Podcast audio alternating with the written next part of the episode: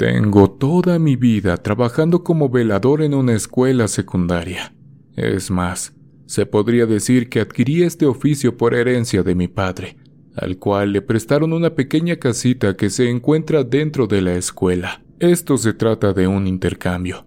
Nosotros limpiamos todo el lugar a cambio de no pagar renta en algún otro sitio, pero en ocasiones los sucesos paranormales se desatan por completo, cosas que habíamos tomado como parte de este oficio y que no habíamos tenido la oportunidad de compartir con nadie hasta el día de hoy. ¿Están listos para esto?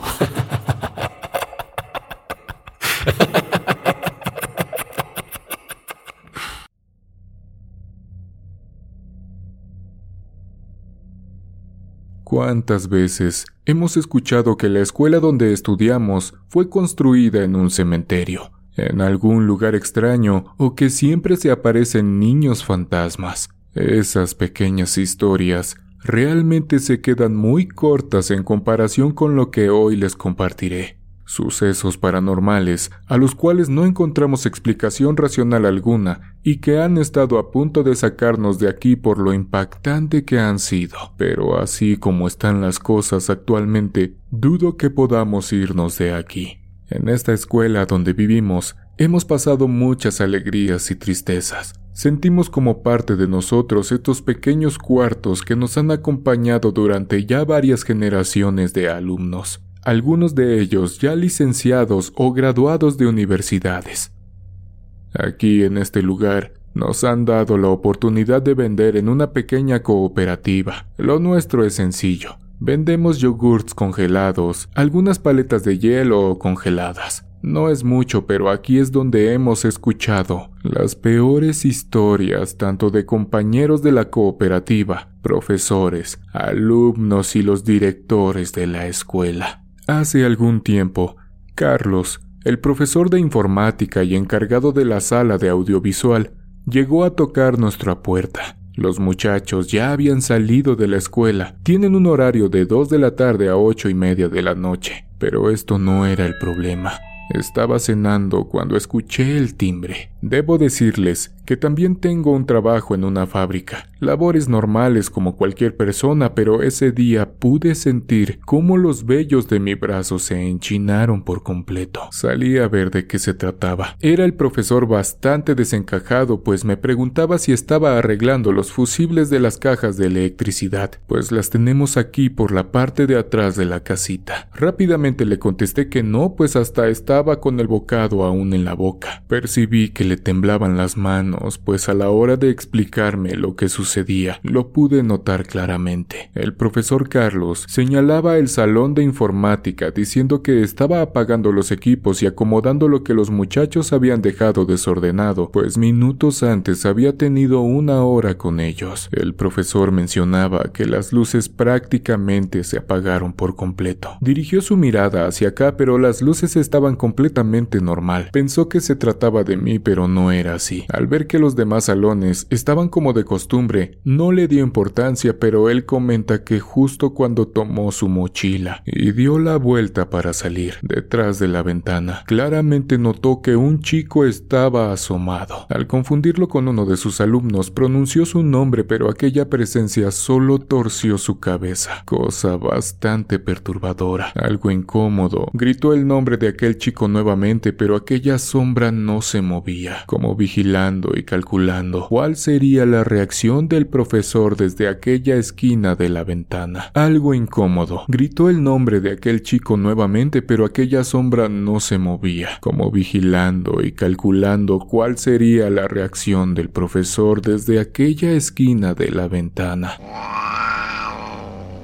El profesor sin duda salió de sus cabales cuando aquella sombra emitió un sonido muy parecido al de los gatos cuando están a punto de pelear, mientras tenía la cabeza torcida. Entiendo perfectamente por qué su nerviosismo y su estado tan alterado. Sacado de onda, decidí acompañarlo para verificar lo que decía, pero claramente se veía a lo lejos que ese salón no tenía luz. Contagiado del miedo del profesor, la verdad es que no me dieron ganas de acercarme. A medio patio le comenté al maestro, ¿qué le parece si primero checamos los fusibles de ese salón y luego vamos a revisarlo? Entenderán que no soy muy bueno para ese tipo de emociones, por no decir miedoso, así que no me arriesgué. Regresamos, pasamos a la parte trasera de la casa y revisamos los fusibles. Efectivamente, la pastilla de ese salón estaba en corto. No podía activarla nuevamente nada más así porque podría poner en riesgo toda la instalación. Este tipo de pastillas se desconectan en caso de algún tipo de corto,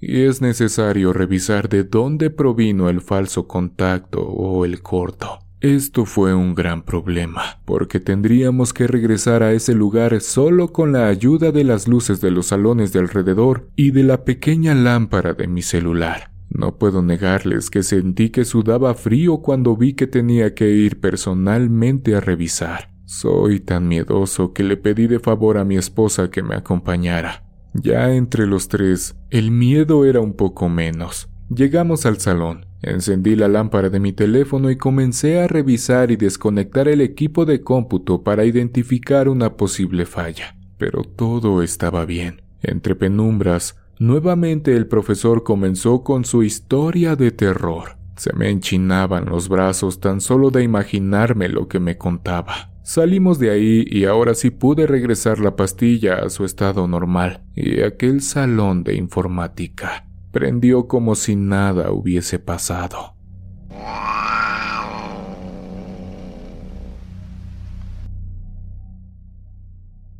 El siguiente acontecimiento paranormal siempre lo contaba mi padre cuando tenía oportunidad. Allá por el año 2000 sucedió algo insólito. No sé si de todos aquellos relatos de terror nació mi temor por todo esto de lo paranormal, pues estaba pequeño. En ese tiempo tenía alrededor de 10 años cuando sucedió lo siguiente. Como en muchos lados, trabajos u oficios, las personas se conocen, se relacionan entre sí y a veces como en esta ocasión, se rompen los lineamientos entre compañeros. Con esto me refiero a que entre un hombre y una mujer comienzan a relacionarse a escondidas de sus esposos. En este caso, la profesora y el maestro estaban casados y aún así decidieron avanzar en su relación pensando salirse con la suya y que nadie se daría cuenta de lo que estaba pasando, pero no duraron mucho. Alrededor de un año después, el esposo de la profesora se percató de lo que estaba sucediendo al revisar el celular de la maestra, y en el calor de la discusión, el hombre de aquel hogar empujó sin querer a su esposa, la cual se golpeó la nuca con la taza de baño. Entenderán que ya no hubo remedio para aquel acontecimiento. Días después, se llevaron a cabo las investigaciones y como sabrán, el esposo de aquella mujer se había metido en grandes problemas, cosa que salvó al profesor pues no le dio tiempo de encarar al culpable de lo que había pasado. Se llevó a cabo el servicio funerario pero las cosas no se quedaron así. Después de algún tiempo, lo interesante comenzó a suceder. Faltaba un mes para que los alumnos de tercero concluyeran con sus estudios. En esos años se tenía la costumbre de realizarles con ayuda de los padres y de la dirección una pequeña despedida con una fiesta acorde al tema, que daba comienzo con la entrega de certificados, menciones honoríficas y la entrega de algunos reconocimientos. Posteriormente daría inicio la fiesta y todo comenzó, pero aquella tarde aquel evento quedaría arruinado por fuerzas desconocidas, situaciones paranormales que sinceramente no se pueden explicar.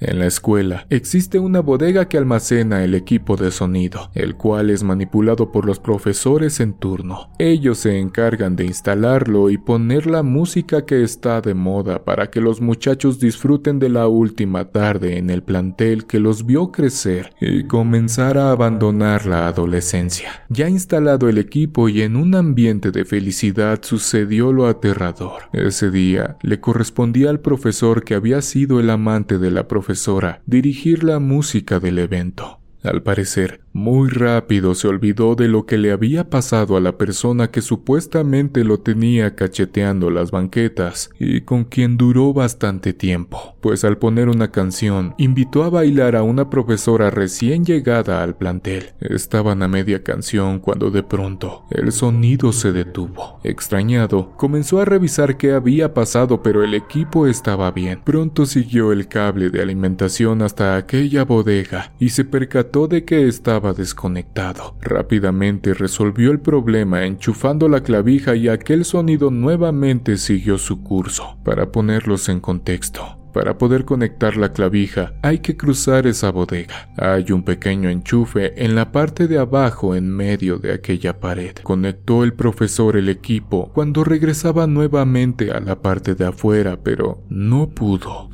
Aquella bodega no tiene iluminación. Es alumbrada por unos pequeños tragaluces que apenas permiten ver lo que se encuentra ahí adentro. Justo cuando el profesor regresaba, se percató de que su pareja, la profesora que hace poco tiempo acababan de enterrar, estaba ahí. Él comenta que la vio tan real, pero a la vez tan terroríficamente, pues mencionaba que su cara se veía podrida. Hasta cierto punto pudo percibir el olor de aquella cosa que se presentaba frente a él. Esta aparición pronto le dijo que si ya había encontrado suplente. Asustado, comenzó a caminar hacia atrás hasta que quedó completamente arrinconado entre las cosas de la bodega. Comenzó a gritar cuando aquel ser descarnado que flotaba en el aire comenzó a aparecerse en diferentes posiciones mientras se acercaba al profesor. Entenderán que por el alto volumen de la música del evento, nadie escuchaba al maestro que gritaba con todas sus fuerzas. Unos chicos que caminaban por ahí percibieron los sonidos que hacía el profesor y sin dudarlo alertaron a la dirección, que rápido se presentó en el lugar. La música se detuvo. Pronto la multitud de chicos se aglomeró fuera de la bodega para enterarse de lo que estaba pasando. Mi padre cuenta que le tocó entrar y ver cómo aún el profesor se retorcía en el suelo, gritando de miedo por lo que le acababa de suceder. Para tranquilizarlo y aunque parezca mi padre tuvo que darle una cachetada para sacarlo de ese estado de shock, pues no respondía. Seguía en su mundo, viendo aquel ser que estaba perturbándolo, como si se encontrara en una realidad alterna, donde solo existía el cuerpo desencarnado de la profesora y él. Después del impacto de la mano de mi padre en la mejilla del profesor, lo observó desencajado tratando de reconocerlo. Cuando vio que se trataba de mi padre, lo abrazó fuertemente de las piernas mientras lloraba. Vaya susto que se llevó, pues cuando logró incorporarse, todos se dieron cuenta que acababa de mojar sus pantalones. Me imagino el nivel de terror que sintió al ver a su enamorada después de la muerte, reclamando que solo había jugado con ella, pues una nueva conquista estaba en la lista de aquel maestro.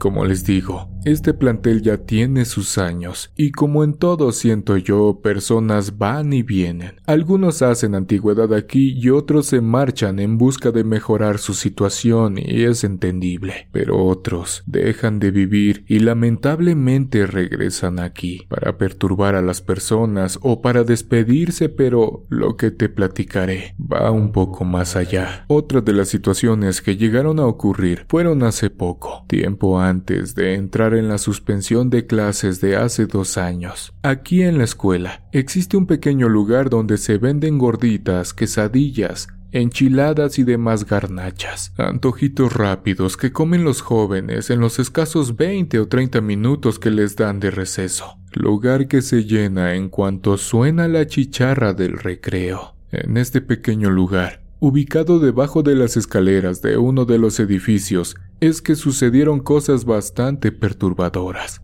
eventos de los cuales a mi mujer le tocó ser testigo. Al principio pensábamos que se trataban de historias de terror que habían inventado los muchachos por el acontecimiento que había pasado semanas antes, pero aquel día en que mi esposa llegó pálida y llorando de miedo, fue que creímos que en realidad estaba pasando. Antes de todo, quiero platicarles un poco de la persona en cuestión y de esas cosas bastante extrañas que veíamos en ella. hábitos algo raros y que desconocemos por completo, cosas que hacía esta persona y que a veces atribuimos a lo mismo el que siempre estuviera lleno ese lugar para comer. Doña Valeria, así se llamaba. Ella era la encargada que por muchos años había trabajado en ese lugar. Mi padre comenta que desde que él llegó a esta casa, aquella mujer ya estaba aquí trabajando y que él fue el primero que se dio cuenta de las aterradoras cosas que hacía. En esta escuela, de vez en cuando se efectúa un protocolo de limpieza y fumigación, esto para eliminar plagas y prevenir cualquier tipo de roedores. La primera vez que mi padre observó lo que esa señora hacía fue un fin de semana, ya que ella también tenía que venir para que fumigaran el área de cocinas y cooperativas. Así que con normalidad asistió aquel sábado para abrirles al personal de limpieza, pero esto no se quedó así. Supuestamente no había terminado de limpiar y tendría que regresar el domingo en la tarde para terminar sus pendientes y comenzar la semana en orden. Y así fue. Al día siguiente llegó al atardecer. Tocó el timbre y mi padre salió a recibirla. Él comenta que doña Valeria traía en un morralito a una gallina. No pensó nada malo, pues a muchas personas les gusta tener o comprar ese tipo de animales para alojarlos en sus casas. Por tal motivo, jamás imaginó lo que les cuento a continuación. En esas fechas, mi padre comenta que estaba encalando los árboles de la escuela y terminando de pintar una ventana que justo quedaba frente a la pequeña cocina de la señora Valeria. Sin problema, Siguió en lo suyo y terminó los árboles restantes. Fue tranquilamente al baño y lavó el cepillo de la escoba que utilizó, y comenzó a preparar la pintura para subir a terminar aquel herraje de la ventana. Estaba limpiando la estructura de metal cuando un sonido ahogado lo interrumpió. Mi padre viene de pueblo, así que lo que había escuchado claramente no podía ser otra cosa. Él comentaba que en el rancho en muchas ocasiones mi abuela antes de hacer un buen caldo de gallina o de pollo hacía lo mismo. Giraba el pescuezo del animal en cuestión o simplemente lo impactaba contra la gran mesa de madera que estaba junto al comal donde se hacían las tortillas y posteriormente preparaba al involucrado para ser cocinado. Ese mismo sonido había escuchado. No hacía falta mucha inteligencia para dar con la persona que estaba preparando la comida. Eso pensó mi padre. También comenta que hasta cierto punto la boca se le hizo agua pues inocentemente pensaba que doña Valeria haría un rico caldo de pollo para compartir, pues hasta lo que él cuenta es que aquella persona era muy buena gente. Bien dicen por ahí que nunca confíes en las personas buenas o atentas, pues esa no es la naturaleza del humano. Comenzó a pintar, pero algo no andaba bien. Después de algunos minutos, nos relata que vio claramente cómo aquella mujer comenzó a lavar desde las escaleras que están encima de la cocina. No le parecía extraño, pues se conocía que la señora Valeria era muy limpia en su lugar de trabajo. Así que continuó pintando sin problema. Pero momentos después, justo cuando doña Valeria dio la vuelta para seguir lavando las escaleras, mi padre pudo ver de frente que el agua que aquella mujer tiraba en el suelo y que después tallaba con ayuda de la escoba tenía algo extraño. Era de color rojo. Extrañado, dejó lo que pintaba para enterarse de lo que en realidad estaba haciendo aquella señora. Pronto, el olor a choquía inundó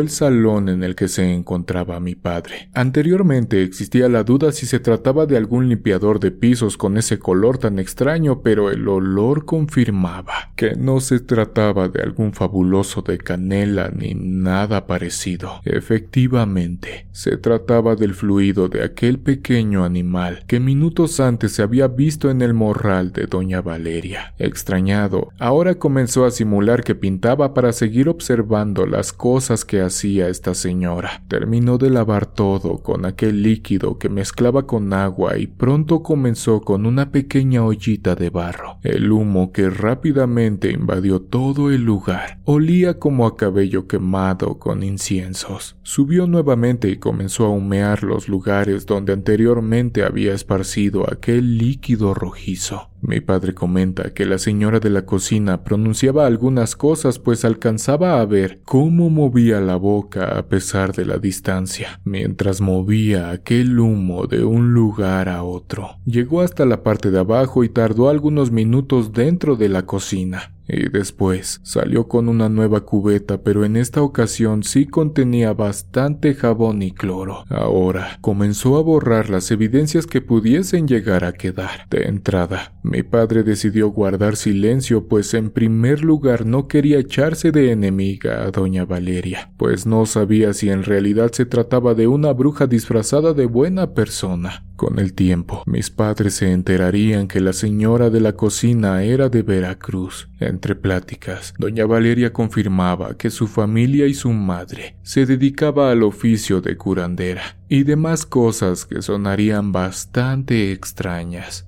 Pasaron los años y aquella señora comenzó a verse disminuida demacrada y bastante cansada. Supuestamente una enfermedad la había invadido y lentamente estaba terminando con ella, hasta que lamentablemente perdió la batalla algunos meses antes de comenzar con la suspensión. Pero esto no se quedó así solamente. Cosas extrañas comenzaron a suceder. La primera historia de terror que llegó a nosotros fue la de una alumna del plantel que comentaba que en la cocina se escuchaba como cuando doña Valeria volteaba las gorditas con ayuda de una palita de acero. Extrañados, de vez en cuando pasábamos por ahí pero no veíamos nada. En otra ocasión, una de las maestras mencionaba que le habían tocado la puerta justo como lo hacía la señora de la cocina cuando les iba a entregar su comida. Atemorizada y bastante confundida, abrió pero no era nadie. Cosas de ese tipo comenzaron a suceder en la escuela. La directora también no pudo escaparse de un encuentro paranormal, pues ella afirma que un lunes por la mañana, justo cuando estacionaba su auto y salía de él, pudo observar una sombra que se movía justo como la señora Valeria. Tenía un modo tan genuino de trabajar que ya lo conocían. Inmediatamente se acercó al lugar pero no era nadie. A veces pensábamos que se trataba de lo reciente de la partida de la señora o el apego después de tantos años. Se sabe por lo que la gente cuenta que el espíritu de las personas tarda un poco en trascender y a veces regresan a visitar nuevamente aquellos lugares donde se sintieron a gusto o que generaron algún tipo de apego. Pero también se sabe que en ocasiones las entidades oscuras, demonios o fantasmas malignos aprovechan esto para espantar a las personas. Ese día ya estaba entrando la noche. Después de ir al mercado y algunos otros pendientes que teníamos, pasamos a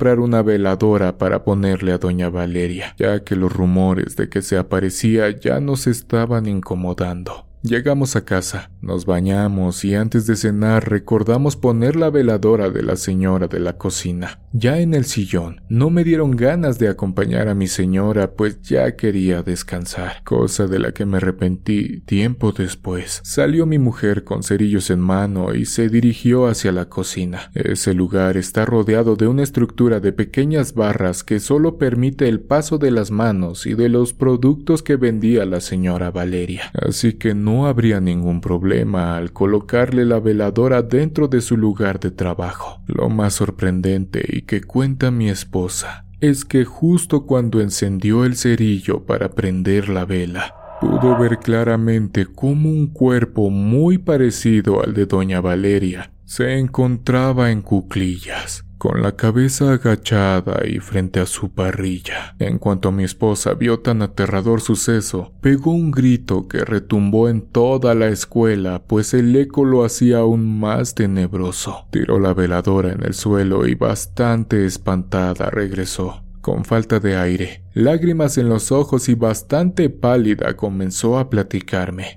Como les comenté, soy bastante miedoso, pero tuve que ir de nuevo a verificar lo que me había platicado mi mujer. Fue lo más aterrador que he vivido. Llegamos y solo estaba la veladora tirada en el suelo. En donde afirmaba mi esposa haberla visto, no había nada. En verdad, no sé qué habría hecho si se me hubiera aparecido a mí.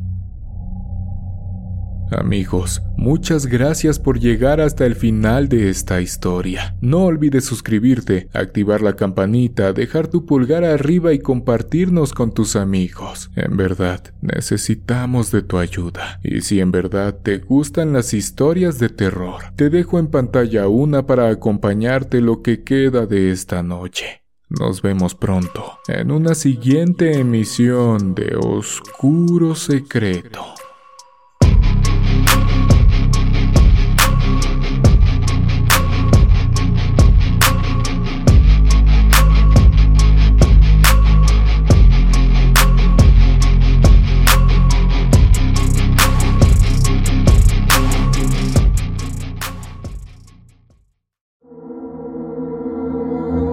¿Quieres escuchar las historias de terror que más te gustan sin cortes comerciales? Puedes convertirte ahora en miembro de ACAST.